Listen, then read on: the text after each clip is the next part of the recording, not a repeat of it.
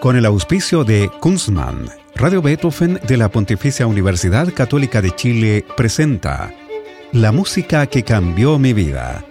Una conversación sobre los momentos reveladores del arte musical que han marcado un antes y un después en la formación de una persona. Conducción y producción, Gonzalo Saavedra.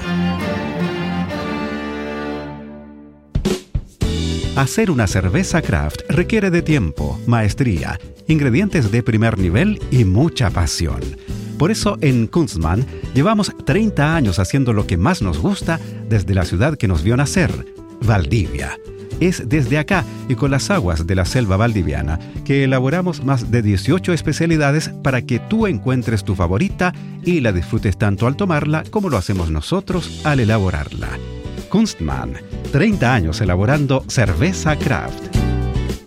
¿Cómo están? Bienvenidas y bienvenidos a este programa de conversación y música en el que hoy además vamos a hablar de artes, de artes visuales, porque estamos con el destacado artista visual chileno Iván Navarro. ¿Cómo estás, Iván? Muy bien. ¿Y tú cómo estás? Bien, bien, encantado de tenerte en este programa. Iván ahora está en Brooklyn, en Nueva York, donde vive desde 1997, pero esta semana estará en Chile como curador del show musical y de performance Tierra sin Tierra al alero de Hueso Records, el sello discográfico que Iván creó, de lo que hablaremos en este programa, y vamos a dar los datos también de ese espectáculo. Iván Navarro Carbacho nació en Chile en 1972 en una familia donde el arte y la política fueron una parte muy importante de su crianza. Su padre fue secretario de Extensión y Comunicaciones de la Universidad Técnica del Estado, donde trabajó con Víctor Jara. Por un amigo documentalista se salvó de ser llevado al Estadio Chile el día del golpe militar, pero no de una detención de seis meses en el Estadio Nacional. Iván Navarro se educó en los Sagrados Corazones de Alameda y luego estudió arte en la Universidad Católica. En 1997 se estableció en Nueva York, donde comenzó restaurando muebles hasta que en 2001 presentó la You Sit, You Die, un sillón construido con tubos fluorescentes blancos que hacía directa referencia a la pena de muerte en Estados Unidos, pero también a una de las herramientas de tortura preferidas por la dictadura, que, también ha dicho Iván, usó la energía eléctrica como una forma de control gubernamental con apagones periódicos. ¿Esa obra marcó una inflexión en tu carrera? Bueno, más que inflexión, yo creo que es como el, principio de una investigación bien enfocada en ciertos materiales y en ciertos contenidos. Pero era también la primera obra en que te hacías de la luz, la energía eléctrica como medio de expresión. No, no, para nada. Yo pensé, de hecho, bien tempranamente a trabajar con esos materiales eh, cuando estaba terminando la, la escuela de arte. Ya mi, mi examen de grado era una instalación con luces y con tubos fluorescentes y con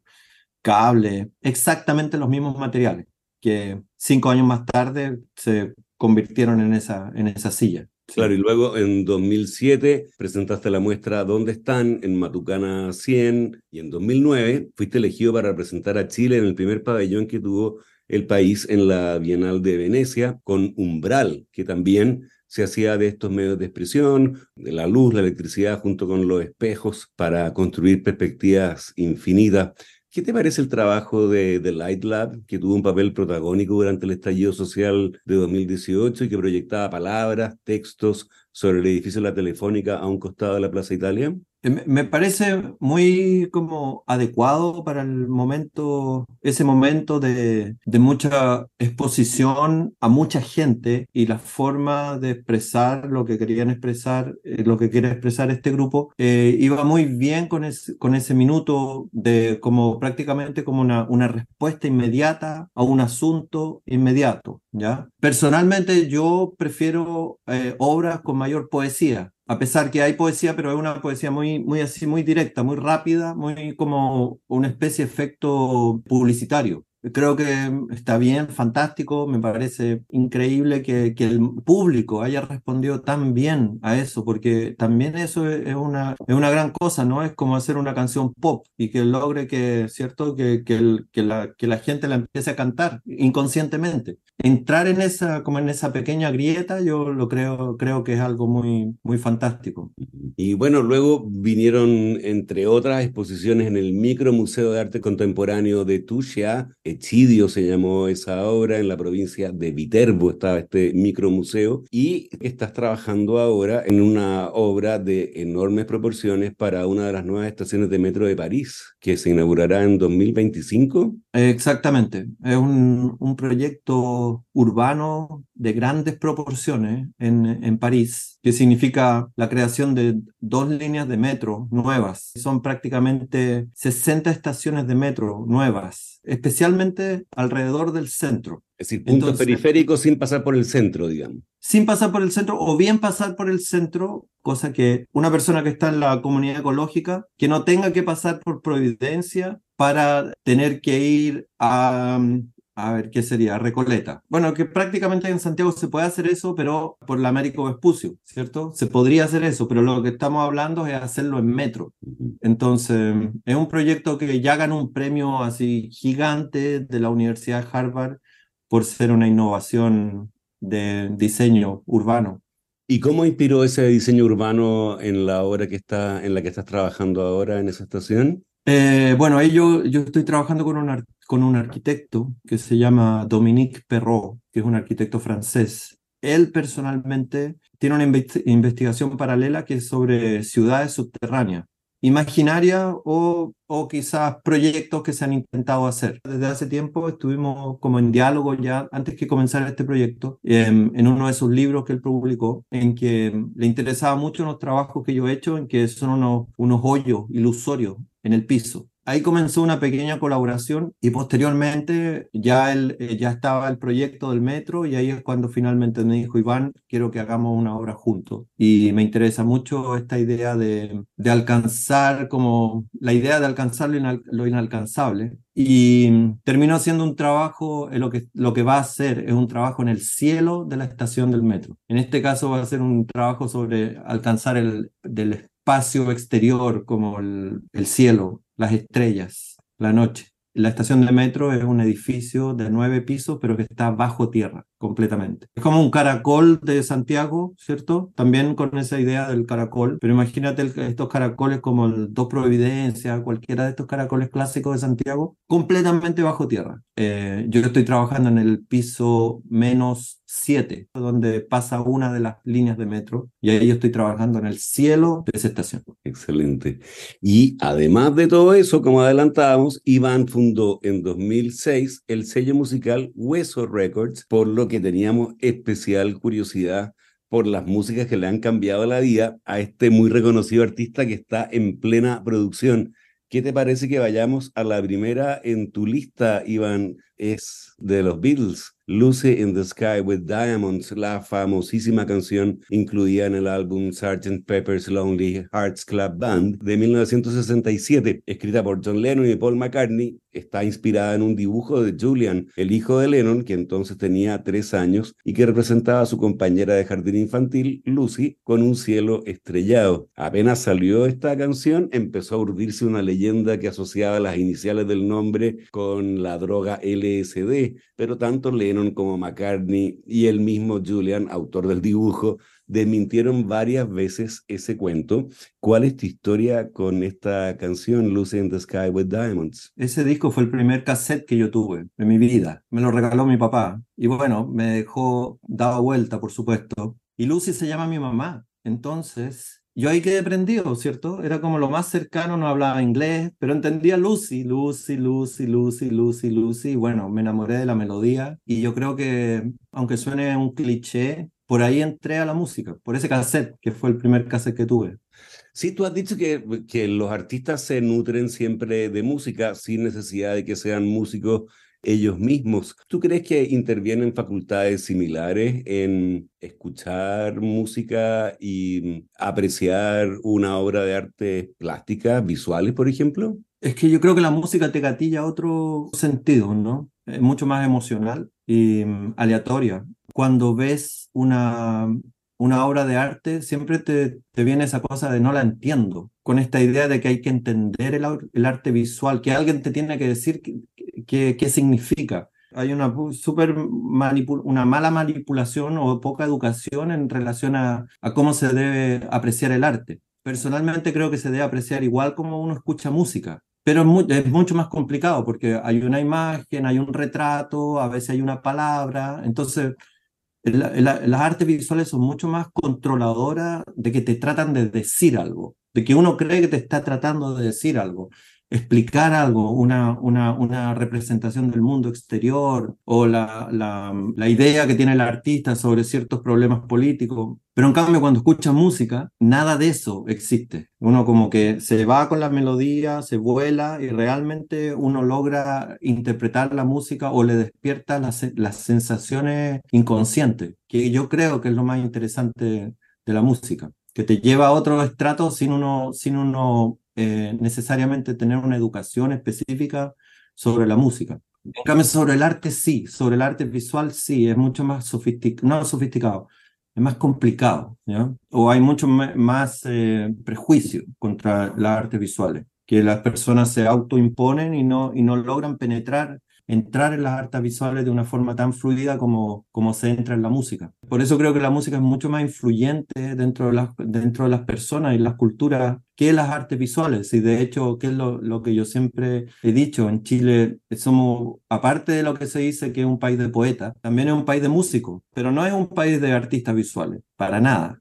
jamás la cultura eh, indígena siempre hicieron música eh, y no necesariamente hay expresión, en todas las culturas indígenas hay expresiones eh, de arte visual. Muy bien, y cuando, cuando escuchas hoy Luce in the Sky with Diamonds, ¿dónde te vas? No, pues ahora, ahora intento entender las, las letras. Ahora, ahora que ya hablo inglés ya puedo entender las letras ya, ya hay, una, hay un conocimiento mucho más eh, complejo y completo del asunto. Pero la sigo escuchando, que eso es, lo eso es lo que más me gusta. Y también sigo escuchando, no sé, pues Violeta Parra, sigo escuchando Casamiento de Negro, sigo escuchando... Es como que, es como que uno se... Yo, yo, los mismos cassettes que yo escuchaba en ese tiempo, el, el Sgt. Pepper, ese cassette primero aún lo tengo. Y lo tengo porque yo lo, les doy el mismo valor que puede tener un libro, ¿no? Que uno guarda un libro para siempre, ¿no? Yo también guardo los cassettes para siempre. Muy bien, bueno, escuchemos entonces Lucy in the Sky with Diamonds de los Beatles, una canción de 1967.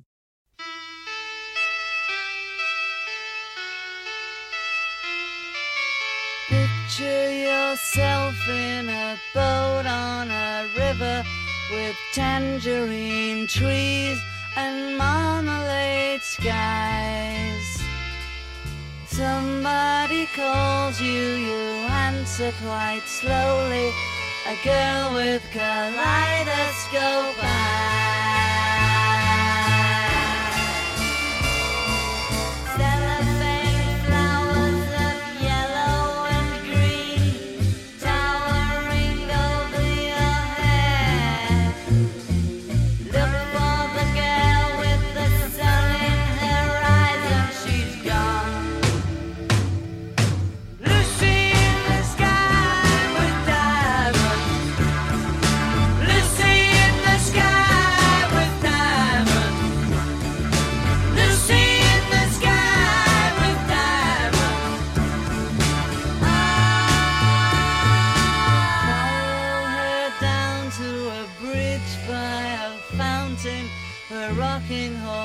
People eat marshmallow pies. Everyone smiles as you drift past the flowers that grow so incredibly high.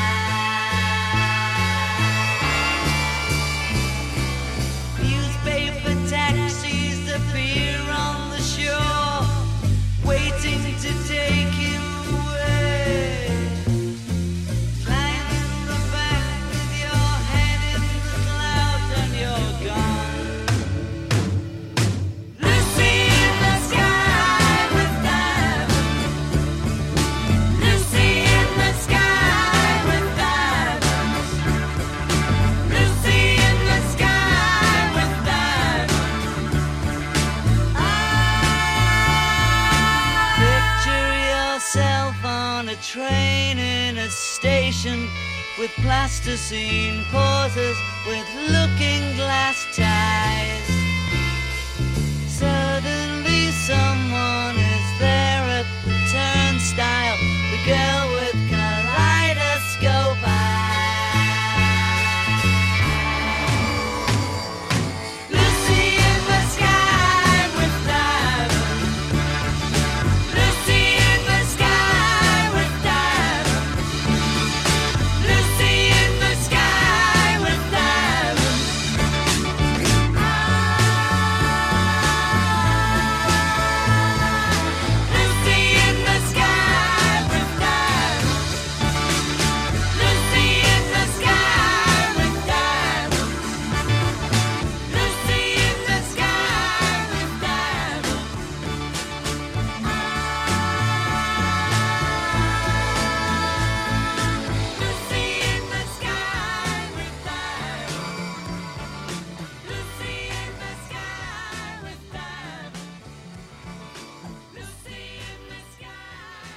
Esa era Lucy in the Sky with Diamonds de los Beatles, la famosa canción incluida en el álbum Sgt. Pepper's Lonely Hearts Club Band de 1967. Estamos con el artista visual chileno Iván Navarro en la música que cambió mi vida en Radio Beethoven. La siguiente en tu lista es No estás viviendo bien de electrodomésticos, un tema de 1986 editado originalmente en el cassette Viva Chile y que usa una encendida prédica del televangelista Jimmy Swaggart con su característico traductor de acento cubano no menos encendido que dominaba la televisión de los 80. Swaggart vino a Chile mm, al año siguiente, en 1987, llenó el Estadio Nacional y se reunió con Pinochet y celebró su gobierno.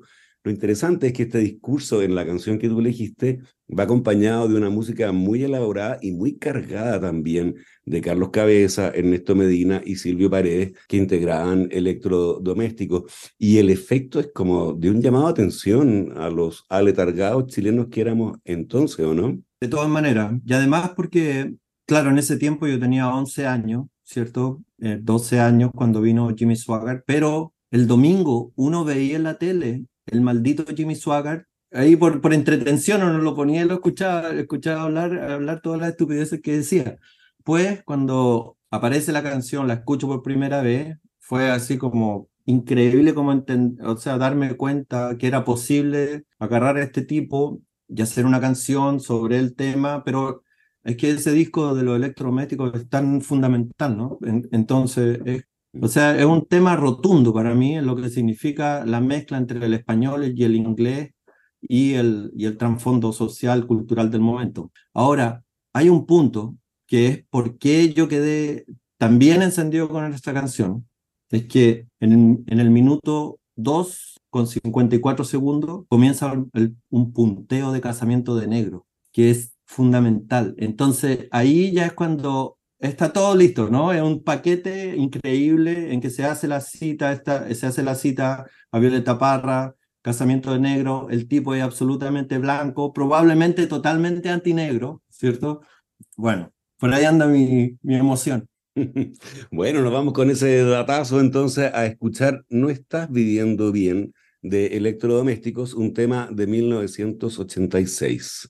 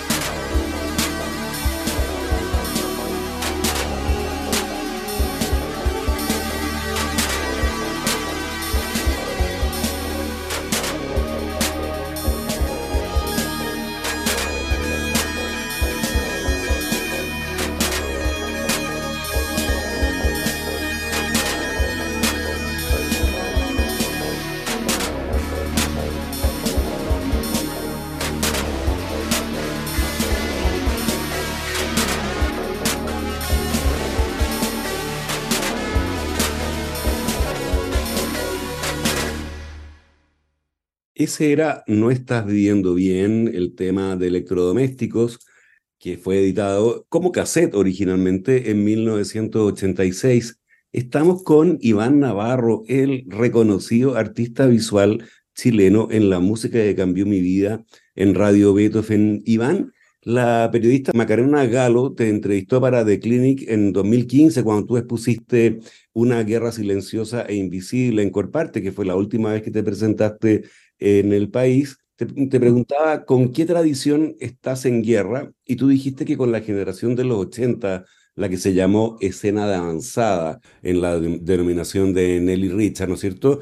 Cuyas obras plásticas, decías tú, la mayor parte de las veces son unidireccionales, con un significado, con una entrada, y que por muy rupturistas que se creyeran, tenían una visión súper autoritaria, elitista y snob. Pero tú sí reivindicas la música de esa época. En tu lista para este programa hay temas de electrodomésticos, como el que acabamos de escuchar, y de los prisioneros, que vamos a escuchar en, uno- en unos minutos más. Y el sello que tú fundaste, Hueso Records, incluye varios músicos de esa generación, como los Pinochet Boys, los mismos electrodomésticos e índice de desempleo. ¿Por qué estás en guerra con la generación de artistas plásticos de los 80 y en cambio reivindica a la generación de músicos de esa época? Porque hay una, había en ese minuto, yo lo veo en que el, el, arte visual estaba totalmente elitizado y en una movida totalmente subterránea, también con muchas posibilidades de ser censurado, pero no lograba salir a contarle a la gente de qué códigos se estaban manejando. En ese minuto no hay educación del arte que se estaba viviendo en ese minuto en Chile. O sea, el que cachaba, cachaba. Y el que podía entrar, podía entrar, y el que era como medio ami- amiguito de, los, de las vacas sagradas, podía, podía entrar a, ese mundo. Absolutamente academizado también, y muy influido por la cultura francesa, por la cultura europea. O sea, si empezamos como a deshilachar cada uno de los artistas, todo- la mayoría de los artistas tiene como un, una, una media naranja en Alemania, en Italia, en España, en Francia. Entonces, es casi como que era la versión chilense del arte europeo, porque muchos también de estos artistas vivieron principalmente en Europa y llegaron a Chile con esta nueva como movida arte semiconceptual y creyendo que a los, a los indios chilenos creían que le iban a enseñar esta cosa a los chilenos que no tenían idea de lo que estaba pasando en Europa en ese minuto. Eso yo creo que fue un abuso absoluto de poder y de plata y de la oportunidad que estos artistas tenían en ese momento también, porque la mayoría son artistas que vienen de familias con cierto poder económico que les permitieron a, estos artistas jóvenes salir a vivir a Europa y ser artistas en Europa en los años 80, en plena dictadura. O sea, un tremendo lujo, digámoslo así, ¿ya? La música, aunque también con bastante influencia europea y norteamericana, pero llegaba de rebote, ¿ya? No, eran los músicos, no eran los Pinochet Boys que se, que se fueron a un tiempo a Londres a meterse con la música New Wave o, el punk y después la trajeron a Chile. Hubo muy, poco, muy pocos músicos que vi- vivieron fuera de Chile y volvieron a Chile para reinsertar este estilo que estaba sonando. Los artistas músicos son mucho más rudimentarios en ese sentido y, fueron gente que, se la, que lo hicieron por sí mismos. Muchos no fueron a estudiar música tampoco. Entonces realmente es una cosa así como co- podemos hacer arte con los más precarios medios, ¿cierto? O sea, todos sabemos la historia de los prisioneros, cómo comenzaron a conseguir instrumentos, ta, ta, ta. Y a mí eso me inspira mucho más como artista que decir, ah, ¿cómo puedo irme a vivir afuera cinco años y estudiar en, una universidad in- inglesa, por ejemplo? Yo nunca estudié afuera, tampoco, nunca me interesó, ¿no? Es que no, me, no, no le veo la gracia. Entonces, por eso yo recupero mucho más la actitud de ser artista músico durante la dictadura. Mm, Muy bien, bueno, a propósito de los prisioneros que tú nombrabas eh, recién, la siguiente en tu lista, Iván, es la canción Que no destrocen tu vida, justamente de los prisioneros, que está incluida en el álbum La cultura de la basura de 1987. Jorge González compuso esta canción para Claudio Narea. Es una crítica al papel de los padres y la intromisión en la vida de sus hijos. No permitas que sus fracasos te arrastren y te maten, se canta en esa canción. ¿Cuál es tu historia con este tema de los prisioneros? Eh, más que nada como la cultura de la basura es como, es como mi disco de, de joven que yo disfruté al momento que salió. Tenía la edad para escucharlo y para disfrutarlo en el minuto que salió. Y lo disfrutaba y lo, y lo bailaba con los amigos y éramos punkis de cerrillo y pegábamos patadas. Puta, lo pasábamos increíble, ¿cierto?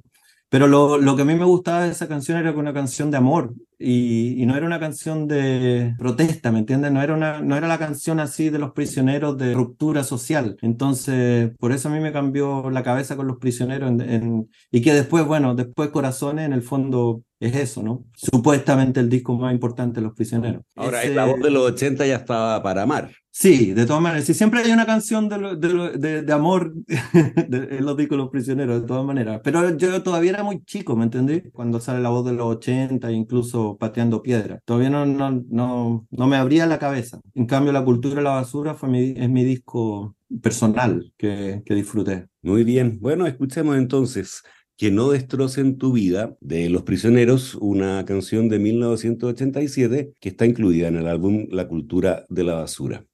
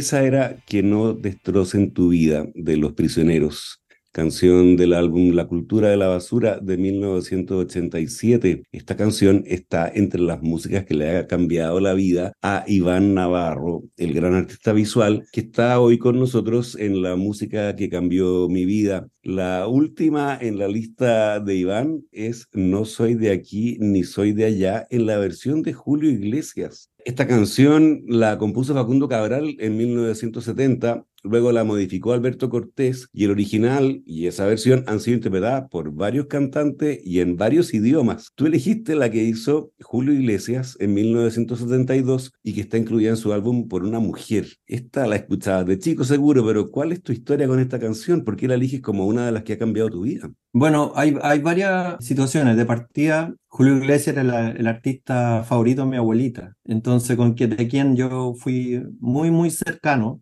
Viví con mi abuelita en el, en el minuto que mi papá estaba preso, en el 73, 74. Crecí con ella mucho, mucho, mucho, mucho. Entonces, en un momento yo hice, estaba haciendo una obra que se llamaba La Venda Sexy, como el, el centro de tortura en Santiago. Y ahí yo comencé a investigar a través de, de entrevistas que se le hicieron a, a personas que estuvieron presos en ese lugar y torturados, cuál era la música que les tocaban cuando eran torturados. Ese lugar se llama Venda Sexy Discotheque, es el, el nombre, ¿cierto?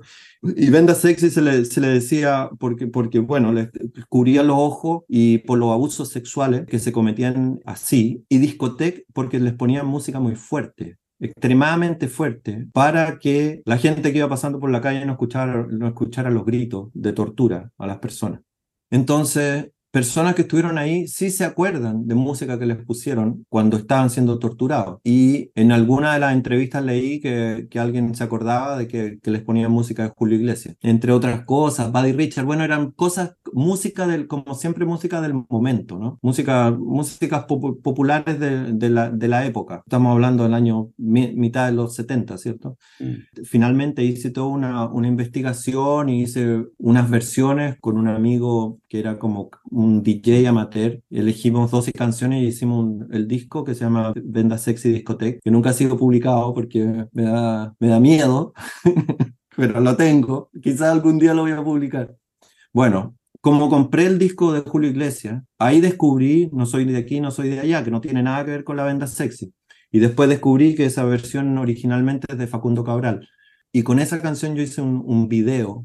Esa canción fue como llevarme al otro nivel también de mi trabajo artístico en relación a, la idea de, de identidad y sentirse y ser un, como un personaje desplazado, no vivir en su propia tierra, no vivir en su propio país, y también, si, si tú escuchas la letra, también sentir, esa, sentir esas ideas de que cuando vuelves a tu, a tu casa, ya no, ya no sabes disfrutar como antes, lo que, lo que, lo- las mismas situaciones que habías vivido. Entonces, yo hice un video, un, como una, pequeña película que se llama eh, No soy de aquí, no soy de allá, y es la historia de una persona que va recorriendo unas líneas de tren, y, pero constantemente va cambiando los colores de este carrito de luces que yo construí para esa, para esa escena. Es una especie de, es como una, una metáfora del camaleón, que a, medida que va avanzando y que se va integrando de distintos lugares, se va mimetizando con el ecosistema. Y yo he trabajado con esa idea de no soy de aquí, no soy de allá, hasta ahora, que el show de, que voy a presentar en el Teatro Italia se llama Tierra sin Tierra. Entonces, si te das cuenta, es, es la misma idea, es no, es, no, es no tener una tierra, una tierra fija. Y, Pero era arraigo. exacto, desarraigo. Ujú. Oye, y esta, este disco que tú preparaste con esta especie como de playlist de música que se tocaba en las sesiones de tortura, tú dijiste que te daba miedo eh, publicarlo, ¿por qué? No, por, por mí, yo me da miedo escuchar esa, esa música. No la- o sea, si lo publico es como que lo publico y yo no lo quiero escuchar. Oye, o sea que la idea de Ariel Dorfman de que tocaban el Cuarteto de la Muerte y la Doncella de Schubert en, en alguna sesión de tortura es una, una idea de su imaginación. Digo, no te salió en tu Nunca, lo leí, nunca lo leí en ninguno de los entrevistados, Mira. que, es, que si le habrían puesto esa música. Siempre era música, se hablaba de música popular, prácticamente como de que ponían la radio, sintonizaban la radio y aparecía lo que aparecía y pa, lo ponían fuerte. No creo que bien. tenía una acceso a la música de Schubert, de esos milicos. Bueno, escuchemos entonces esta canción de Desarraigo, en cierta forma, como lo decías tú, No soy de aquí ni soy de allá, que es originalmente de Facundo Cabral, en la versión de Julio Iglesias. Es una canción que fue publicada en 1972.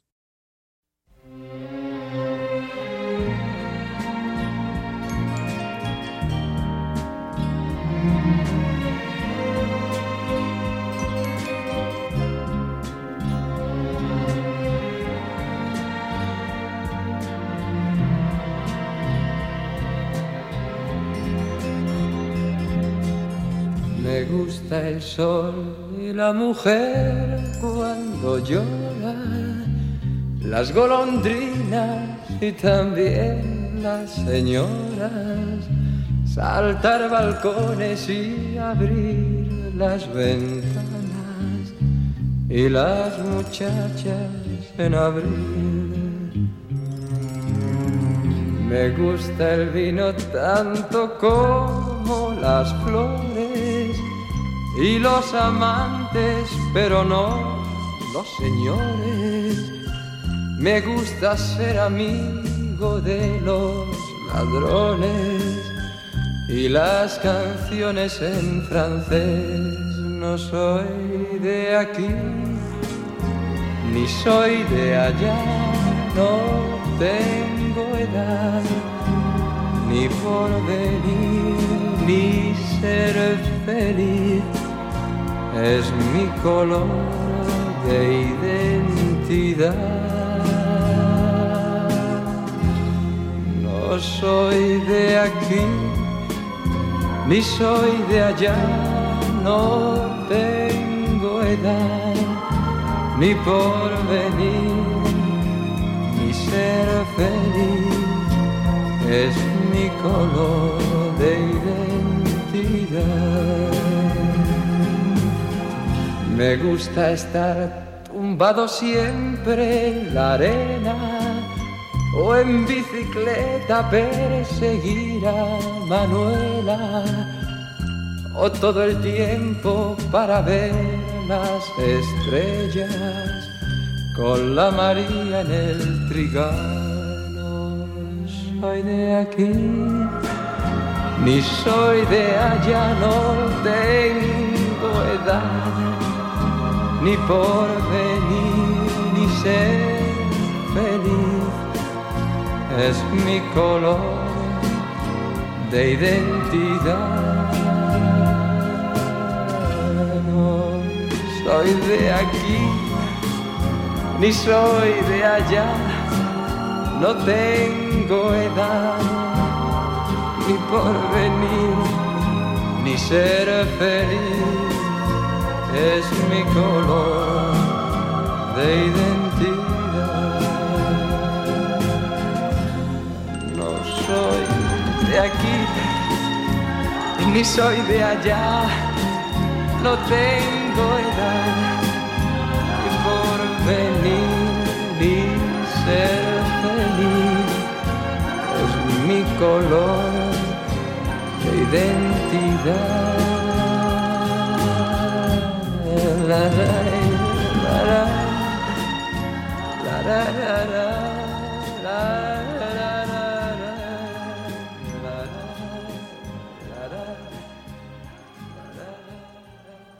Esa era No soy de aquí ni soy de allá en la versión de Julio Iglesias, la última en la lista de las canciones de Iván Navarro, el gran artista visual que está hoy con nosotros en la música que cambió mi vida. Iván, no nos podemos ir sin hablar de lo que te va a traer a Chile esta semana, porque el sábado 11 de noviembre se presenta el show de música y performance Tierra sin Tierra en el Teatro Italia. Esto es junto con la Feria Internacional de Arte Contemporáneo de Chile, Chaco, ¿no es así? Exactamente, es una fiesta, una celebración para darle un puntapié de partida a, lo que va a ser la próxima Feria Chaco, que ahora va a ser en marzo. Originalmente iba a ser ahora, pero se decidió posponerlo, pero se va a mantener esta celebración para empezar como a, a demostrar que yo creo que la feria tiene un programa de actividades que no necesariamente es atraer clientes para que compren obras de arte, sino que hay una preocupación y yo creo que el valor de Chaco, que siempre había una preocupación un poco más allá de, de esa idea comercial, porque yo creo que los organizadores entienden muy bien que Chile necesita que el arte tenga varios niveles de, de exposición, ¿no? No, se- no solamente lo que se ve en la galería, hay que llevarlo a los colegios, hay que hacer labores educativas, hay que hacer una fiesta, hay que celebrar, hay que demostrarle a la, a la gente que el arte es accesible. Sí es una co- cosa compleja, pero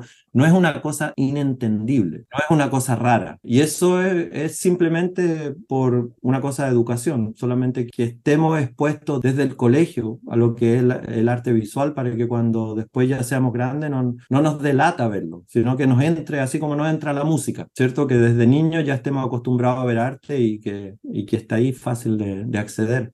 Entonces, lo que vamos a presentar es hacer una noche de Hueso Record. Lo que significa es trabajar con, con la estética y con los conceptos con los que yo trabajo en el sello. Porque en el sello es como, un, es como una olla, una especie de olla a presión, donde yo voy preparando y voy probando distintas ideas y se van experimentando distintas cosas. Por ejemplo, de esos experimentos aparece hacer, un, hacer el video de No soy de aquí, no soy de allá. Porque originalmente yo trabajaba con un músico que es un músico para mí muy importante dentro del sello que se llama Nutria, que es el primer, el primer disco que yo hice del sello es con él. Entonces, cuando yo le dije, yo le comenté a él, me interesa esta canción, ¿por qué no hacemos una versión de esta canción? Porque puede ser interesante, eh, mezclarla con un video. Ahí nos metimos con el sello, pues solamente esas cosas logran haciendo meterse con el sello y trabajando con músicos al mismo tiempo. Entonces ahí salió esa versión de Facundo Cabral y fue genial, ¿no? Y eso, como te decía, me abrió la cabeza en, mucho, en muchas capas. Entonces, para esta vez, en esta fiesta en que me propusieron organizar desde Chaco, yo comencé a pensar que cuál sería una idea interesante de, de trabajar en Chile, de trabajar desde fuera de Chile, con cuáles artistas. Y bueno, a mí me ha interesado mucho desde que me fui porque era un fenómeno, un fenómeno que yo no viví en Chile, que lo viví muy como los inicios, que, que es la idea de la fuerte inmigración a Chile, la fuerte influencia de nuevas culturas latinoamericanas en Chile.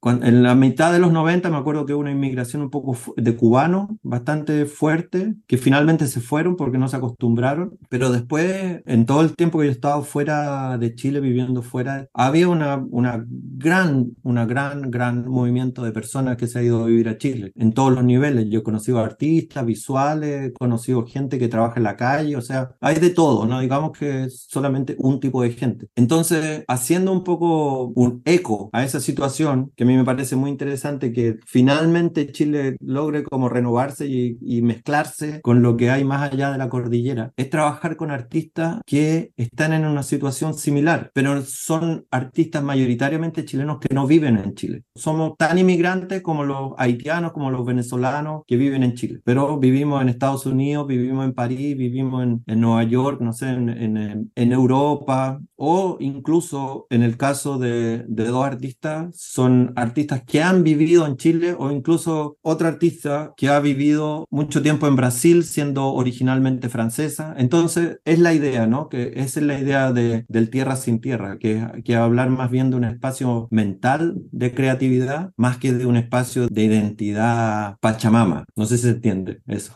Ujú. Oye, y entre los artistas que se presentan está el dúo Nova Materia de Carolina Ajá. Tres Estrellas y Eduardo Pistolas, que es de la banda Pánico, el guitarrista de esa misma banda Memo Dumay, el DJ set Gigolo Andino, alias Martin Schoff, also known as Dandy Jack, y la performance sonora de Conantu, que es un proyecto tuyo y de Courtney Smith. Ujú. ¿Quieres eh, comentarnos alguna de esas presentaciones u otras, u otros, porque hay más artistas involucrados? Bueno, como te decía, todos los, todos los proyectos que están invitados a la presentación trabajan esa idea de mezcla cultural, digámoslo así, ¿ya? Imagínate que el gigolo andino, por lo, por lo que la gente más lo conoce en Chile, es Dandy Jack, que fue el que, no sé si tú conoces el disco de cumbias que hizo Jorge González, que se llama Las Congas Pensantes. Ya, ¿no? Bueno, ese es un disco súper precursor de lo que, de lo que es la cumbia electrónica, especialmente en Chile y por ese momento clave que se vivía en Chile como al final,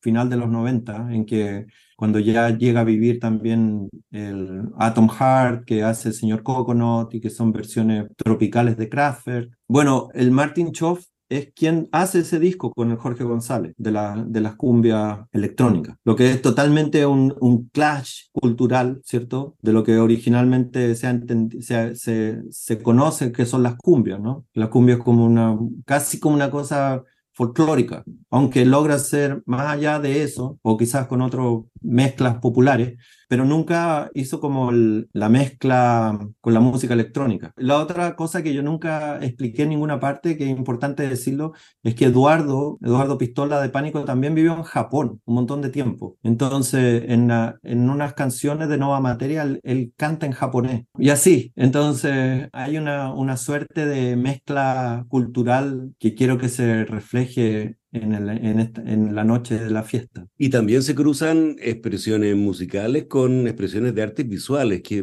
también es importante, ¿no? En algunos casos, estos artistas practican esas dos, esos dos artes. Eh, de todas maneras, eh, por ejemplo, Se Imprime, que es otro, grupo otro grupo de artistas gráficos, con ellos vamos a, vamos a hacer un panfleto que se va a repartir en en la noche, ¿ya? Y se, y se va a imprimir en vivo. Entonces eso también va a ser interesante demostrarle a la gente ese, ese, ese proceso que se va a realizar al mismo tiempo que se, que se va a que por ejemplo que va a estar tocando eh, Memo Dumay, se van a estar imprimiendo los, se, va- se van a estar imprimiendo los, los panfletos. Y el, y el trabajo de Conantu va a ser una performance que también va a estar mezclada con, el, con la música de, de Memo Dumay. Entonces ahí hay una colaboración dentro de las colaboraciones. Entonces, digamos que la, la, la idea central de, todo de toda la fiesta, de todo el proyecto, es como las cosas se van, son permeables y se van contaminando unas con otras y pueden ocurrir situaciones que van como actos que van ocurriendo al mismo tiempo, pero no necesariamente le quitan la atención una del otro, ¿no? Sino que es como una cosa que va ocurriendo paralelamente al mismo tiempo. Y bueno, y la idea de la mezcla, de mezclarse, que eso es lo que, eso es lo que es el trasfondo también de lo, o la consecuencia como de la idea de no tener una tierra, una tierra fija.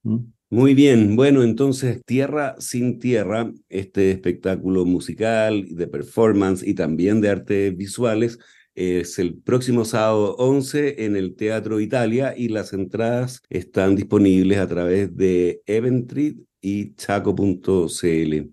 Iván, muchas gracias por este tiempo que nos has dedicado. Muchas gracias por también compartir las músicas que han cambiado tu vida. Bueno, te agradezco a ti también la atención y el, el tiempo para poder eh, desarrollar también esta idea de, de, de hacer arte en Chile, que es un lugar tan, tan, tan inhóspito muchas veces, tan, tan complicado para hacer arte. Entonces, también a mí me interesa esa idea de, de incluir arte, que lo, lo veo como una, una, una forma mucho más una totalidad, ¿no? Para mí los músicos están al mismo nivel de los artistas visuales. Para mí todo es arte. Es como decir, o sea, vamos a hacer arte, podemos mezclar música, rock, electrónica, eh, visualidad, performance. Entonces, esto yo creo que, que sea una especie de medio como un carnaval de arte de la noche y que las personas, bueno, lo disfruten y, y también logren como darse cuenta que es posible eh, encontrar arte, no necesariamente en, la, en los museos o en las galerías, que, que, que son como una, unos mausoleos más que nada.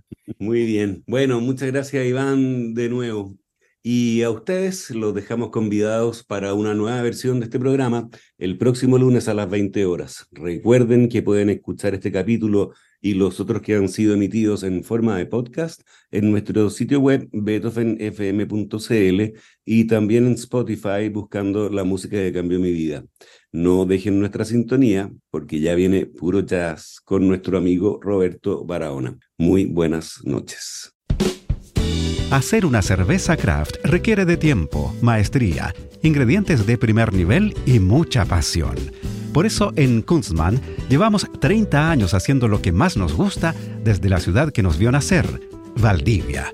es desde acá y con las aguas de la selva valdiviana, que elaboramos más de 18 especialidades para que tú encuentres tu favorita y la disfrutes tanto al tomarla como lo hacemos nosotros al elaborarla. Kunstmann, 30 años elaborando cerveza craft. Con el auspicio de Kunstmann, Radio Beethoven de la Pontificia Universidad Católica de Chile presentó La música que cambió mi vida. Una conversación sobre los momentos reveladores del arte musical que han marcado un antes y un después en la formación de una persona. Conducción y producción. Gonzalo Saavedra.